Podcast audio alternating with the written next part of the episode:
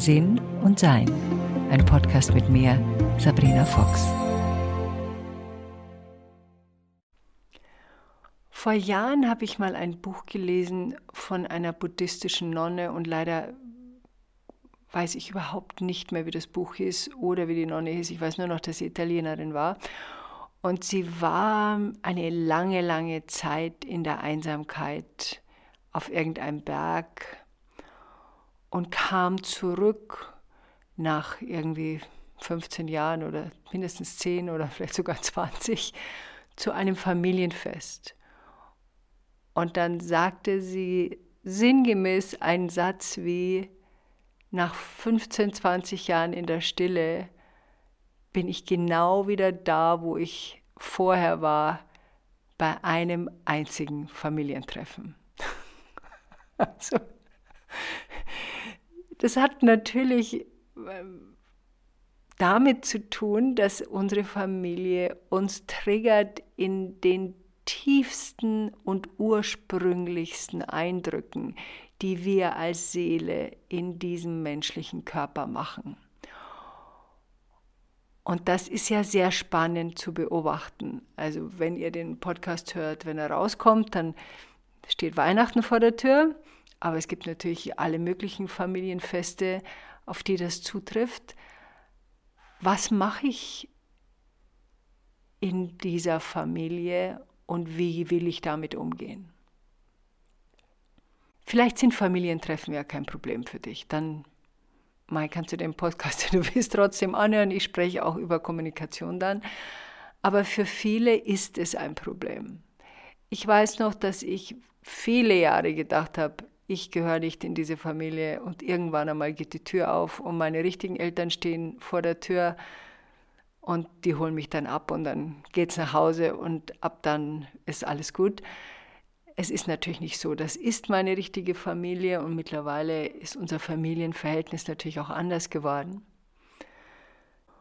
Und trotzdem braucht es einige Informationen, die vielleicht hilfreich sind, wenn man sich Familienkonstellationen anschaut. Ist ganz interessant, weil auf spiritueller Ebene gibt es verschiedene Bereiche, sich solche Familienkonstrukte anzuschauen. Also ich glaube, ich suche mir als Seele diese Familie aus und schwirre da nicht irgendwo rum und denke mir, naja, da ist jetzt eine Gebärmutter, da gehe ich jetzt rein, sondern das gibt schon einen Seelenplan dafür. Und es gibt natürlich auch Familien, in denen die Eltern weniger ähm, oft hier auf diesem Planeten waren, als wir vielleicht, die Nachkommen. Was mir sehr geholfen hat bei meiner, ja, diesem Bewerten, das abzulegen, was mir sehr schwer fiel, weil das Gehirn ist A, trainiert darauf zu bewerten. Und dann hatte ich mir das natürlich auch angewöhnt und wie wir wissen, alles, was wir uns angewöhnen, sitzt ein bisschen fest. Was mir geholfen hat, ist mir Menschen anzuschauen, die jetzt Sachen machen, wo ich mir denke, na, das würde ich jetzt doch sehr viel anders machen. Mir klar zu werden, dass jeder auf seinem Niveau sich bewegt und es gibt eben Seelen, die sind hier zum ersten Mal. Und wenn du hier zum ersten Mal bist, dann geht es um Überleben, dann geht es um um Nahrung, dann geht es um Schutz, dann ist noch viel Gewalt dabei. Also da gibt es so ein paar Sachen, die werden da noch ausprobiert. Und erst wenn man hier schon ein paar Mal war und weiß, wie so Sachen ablaufen, hat man überhaupt erst die Möglichkeit, auf ein anderes Niveau zu kommen. Das heißt übrigens nicht, finde ich, dass es sich dabei zwangsläufig um eine alte Seele handelt, wie es üblicherweise heißt, sondern für mich ist es eher eine erfahrenere Seele auf spezifisch diesem Planeten. Die kann auf einem anderen System sehr viel erfahrener sein als ich, aber jetzt im Moment ist sie halt gerade zum ersten Mal da. Das hat mir eine große Entspannung geschenkt weil ich auch aus diesem konstanten Bewerten rausgekommen bin damit.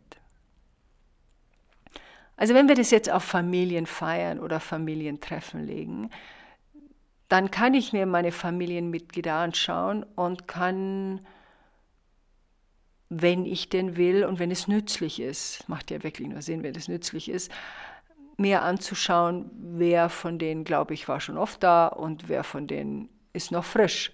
Und manchmal gibt es auch Seelenkonstruktionen, in dem eine junge Seele, die Eltern wird, also junge Seele im Sinne von junge Erfahrung auf diesem Planeten, sich jemanden holt als Kind, der erfahrener ist, weil sie sich gegenseitig unterstützen. Jetzt wird man fragen, was lernt denn bitte um Himmels willen diese erfahrenere Seele von einer, die zum ersten Mal da ist? Ja, zum Beispiel nicht zu bewerten, was eine sehr große Aufgabe ist und was dann natürlich auch ja, uns in unserem Sein weiterbringt. Wir können auch sehr gut beobachten, und das passiert ja schon vorher, wie wir uns auf dieses Familientreffen einstellen. Und da ist es hochspannend, welche Gewohnheiten wir in unserem Gehirn etabliert haben. Wir wissen von der Gehirnforschung, dass ein Gehirn flexibel ist.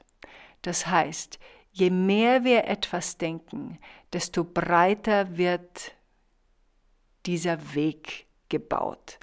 Und wenn wir so nicht mehr denken wollen, dann müssen wir uns einen anderen Weg suchen.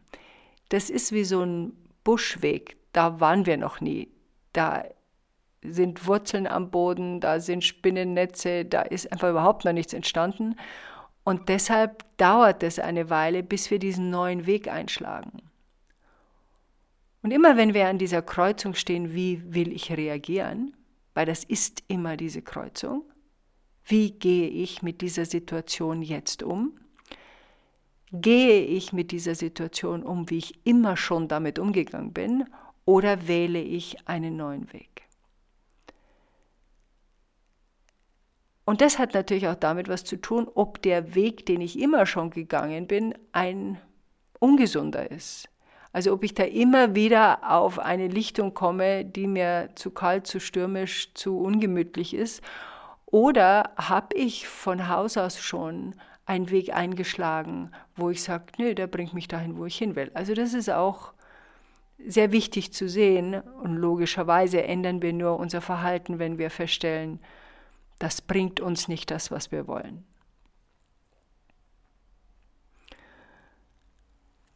Frage Nummer eins vor einem Familienfest. Was denke ich darüber? Also geht es schon los mit, oh Gott, mein Vater, der wird wieder machen und machen und dann wird Mutter wieder genervt sein und dann mein Bruder hm, macht ja dann so und dann kommen die auch noch mit den Kindern, die sind auch noch schlecht erzogen, das wird sowieso ein Theater werden und ich bleibe beim Abspülen dann übrig, weil die anderen alle zu voll gefressen sind, um irgendwas zu tun oder zu helfen. Also das ist jetzt ein Beispiel, da können wir uns schon vorstellen, mit welchen Gedankengängen wir da hingehen und welchen Weg wir schon eingeschlagen haben. Der Weg, den wir eingeschlagen haben, ist, das wird ein Desaster. What a waste of time. Was mache ich hier eigentlich? Wenn man dann am Schluss seinen Freunden erzählen kann, wie schrecklich das zu Hause war, dann hat es sich ja wenigstens gelohnt, weil man wenigstens was zu erzählen hat. Und dann schmückt man es auch ein bisschen aus, dann wird es noch ein bisschen verrückter. Oder man sagt sich, ich möchte das ändern. Schritt Nummer eins ist vor so einem Fest oder einem Treffen, wie hätte ich es denn eigentlich gerne? Weiß ich überhaupt, wie ich es gerne hätte? Oder bin ich nur im Modus des, das gefällt mir nicht? Das Gehirn ist großartig in Problemlösungen. Und wenn unser Gehirn und wir unser Gehirn so schätzen, dass es so gut ist in Problemlösungen, werden wir dafür sorgen, dass wir Probleme haben. Wenn uns das nicht mehr gefällt, weil wir jetzt beschließen, wir wollen ein friedlicheres, ein entspannteres, ein herzlicheres und ein öffnenderes Leben haben, dann brauchen wir einen anderen Weg. Erster Schritt, wie stelle ich es mir überhaupt vor? Und ohne Aber. Also wenn du jetzt schon losgehst und sagst, ja, das kann ich mir gut vorstellen, aber mein Vater, der macht seit 30 Jahren und das wird sich nicht ändern. Und hier kommt ein anderer Bereich des spirituellen Erlebens. Natürlich, er spürt, der Vater jetzt zum Beispiel, was wir von ihm erwarten. Er erspürt Abwehr. Er erspürt Ablehnung. Und dadurch, dass er es erspürt, verhält er sich auch dementsprechend. Das bedeutet auf der anderen Seite natürlich nicht, dass jemand ausschließlich auf unsere Gedankengänge reagiert. Der hat ja seine eigenen Schritte, seine eigenen Muster, aber es hilft eben nichts, wenn wir das zusätzlich mit unseren Gedankenmustern verstärken.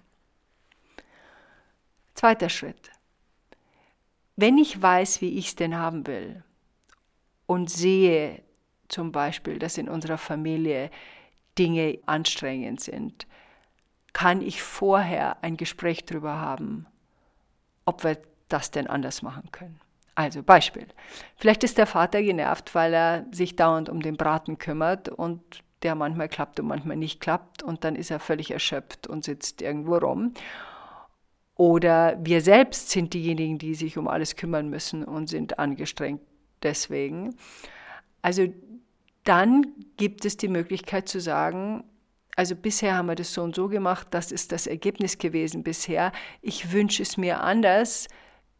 Wie können wir das gemeinsam anders gestalten? Da gibt es einen Podcast, der heißt Ein gemeinsames Problem kann nur gemeinsam gelöst werden und das verlinke ich dann unten in YouTube, dann könnt ihr das nochmal euch anhören, wenn ihr Lust habt, weil ich glaube, es braucht so ein gemeinsames Gespräch drüber. Wenn ich jetzt da hineinstürme, was ich früher sehr häufig gemacht habe und mit dementsprechenden Vorschlägen kam, also wir machen das jetzt so und so und dann machen wir das so und so und du machst das und du machst das, dann gibt es natürlich Abwehr, weil das kein gemeinsames Erforschen war. Angenommen, wir stellen fest, die Kocherei ist zu mühsam. Angenommen, wir stellen fest, dass der Fernseher läuft, ist zu mühsam. Angenommen, wir stellen fest, dass die Kinder nicht eingebunden sind. Oder wir stellen fest, dass diese Geschenkekauferei ein Generve ist. All das, was wir persönlich feststellen, was uns nicht gefällt, kann man auf den Familientisch vorherlegen um dann ein Gespräch darüber zu haben, wie wir es machen wollen. Also angenommen, das ist jetzt zu spät, morgen ist Weihnachten, kann man aber am Weihnachtstag vielleicht das anregen, zu sagen, wie wollen wir es denn beim nächsten Familientreffen anders machen. Da ist auch unsere Einsicht gefragt, inwieweit wollen wir es denn überhaupt verändern? Oder sind wir schon so weit weg, von dieser Familiensituation, dass wir es uns überhaupt nicht mehr vorstellen können, dass es besser wird. Und manchmal ist es auch besser, sich zurückzuziehen aus ungesunden, extrem ungesunden Familiensituationen. In den meisten Fällen sind diese Situationen ein enormer Lernprozess für uns. Wir lernen Nein zu sagen, wir lernen vielleicht mal sitzen zu bleiben, wenn alle um uns herum hektisch sind. Wir lernen nicht sofort getriggert zu werden bei allem, was uns da hingeworfen wird. Wir nehmen nicht jeden Köder auf. Wir verfallen nicht mehr in Kindheitsgewohnheiten. Wir können da enorm viel über unseren Zustand unseres spirituellen Erwachens erleben. Ja, und dann geht es um die Kommunikation. Ich habe ja einen Kommunikationskurs, der heißt, wie sage ich es, endlich befreit sprechen. Und da gibt es vier Punkte, die unter anderem, die ich sehr nützlich halte. Und das heißt Kommunikation mit Sinn. S-I-N-N. Sich zeigen, interessiert bleiben, nachfragen, nicht automatisch verteidigen. Und das wird jetzt spannend. Wenn wir also bei so einem Familientreffen sind, und uns das SINN im Gedächtnis behalten und im Bewusstsein behalten und wach damit sind, dann können wir sehr schön beobachten, was wir machen. Zeigen wir uns. Zeigen heißt, dass ich mitteile, wie es mir in bestimmten Situationen geht. Ich ziehe mich nicht schmollen zurück, ich bin nicht beleidigt, ich werde nicht wütend oder verlasse den Raum, weil irgendjemand was gesagt hat, was ich nicht mag. Also außer es ist dringend notwendig, dass ich den Raum verlasse, aber wie gesagt, wir reden jetzt von üblichen Familienverhältnissen. Das bedeutet, dass ich mit dem mich zeigen mitteile, wie es mir geht. Wenn ich sage, Mensch, ich habe mir so gewünscht, dass wir jetzt in Ruhe erstmal essen, bevor wir die Geschenke auspacken. Geht das irgendwie?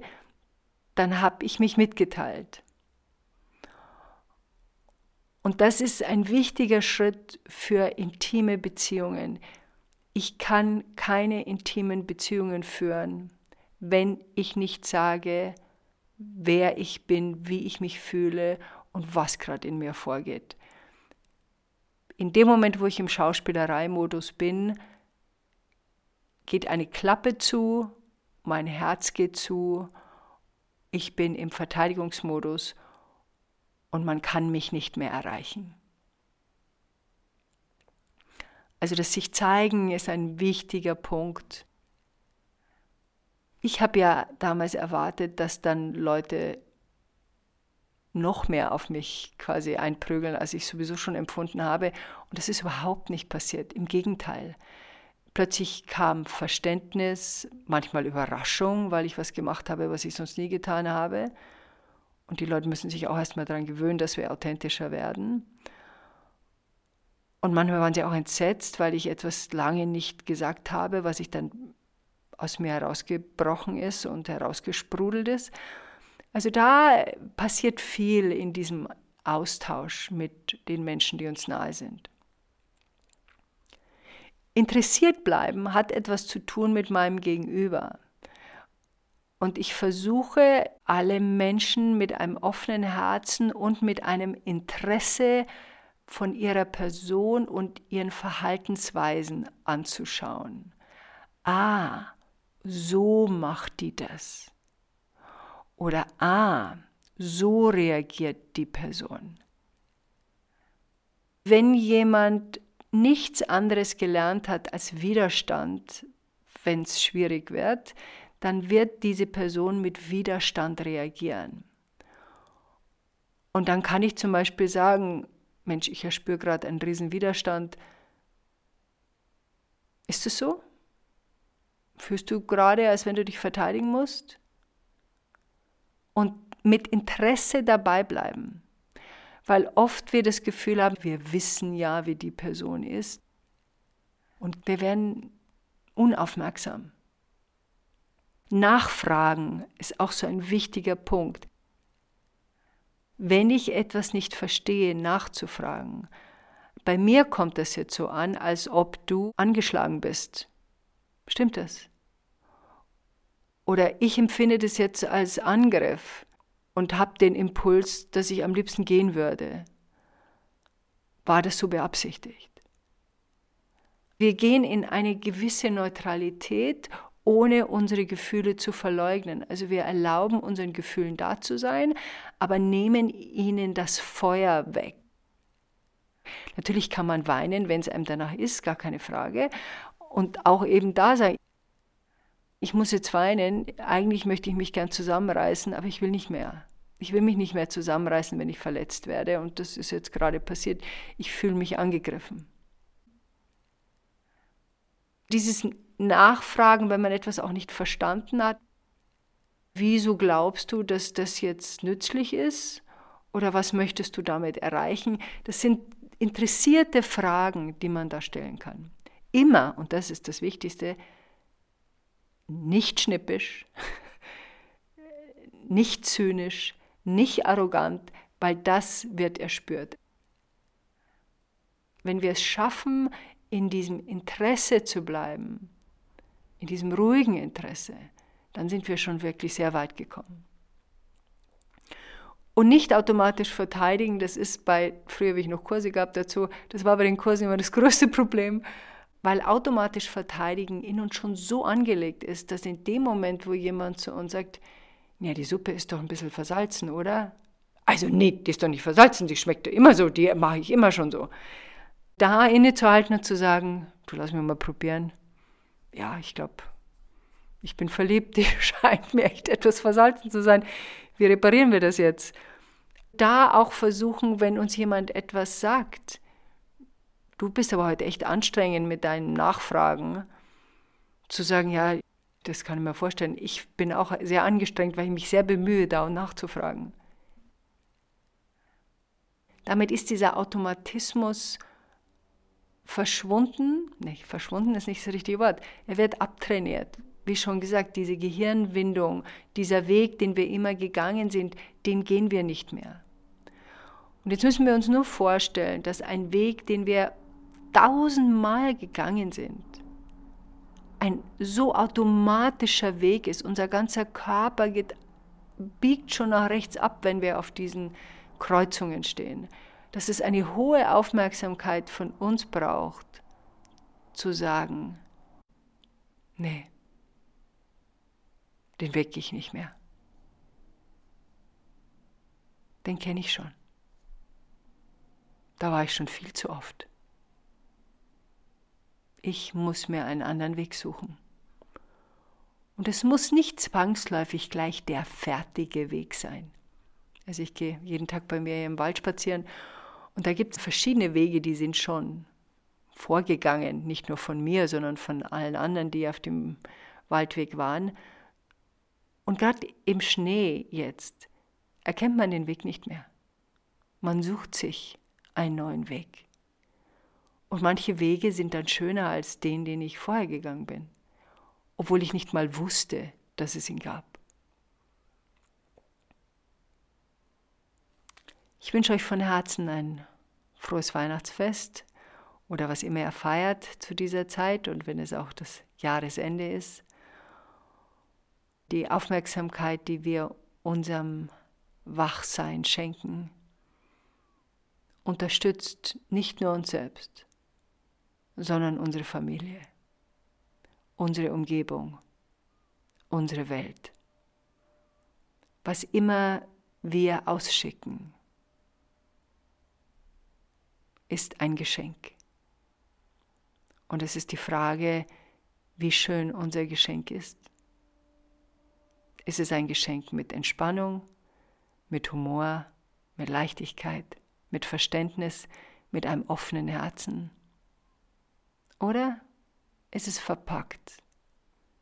Und was drin ist, ist anstrengend, mühsam, billig, bringt Schwere und keine Freude, keine Entspannung. Hm. Wir entscheiden, wie wir uns fühlen. Wir entscheiden, was wir weitergeben.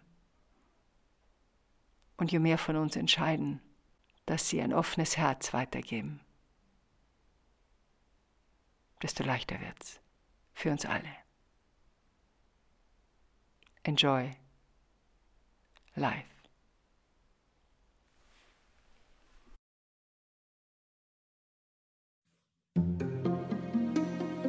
Weitere Informationen über Sabrina, ihre Bücher und Online-Kurse findest du auf sabrinafox.com und sinnsucher.de.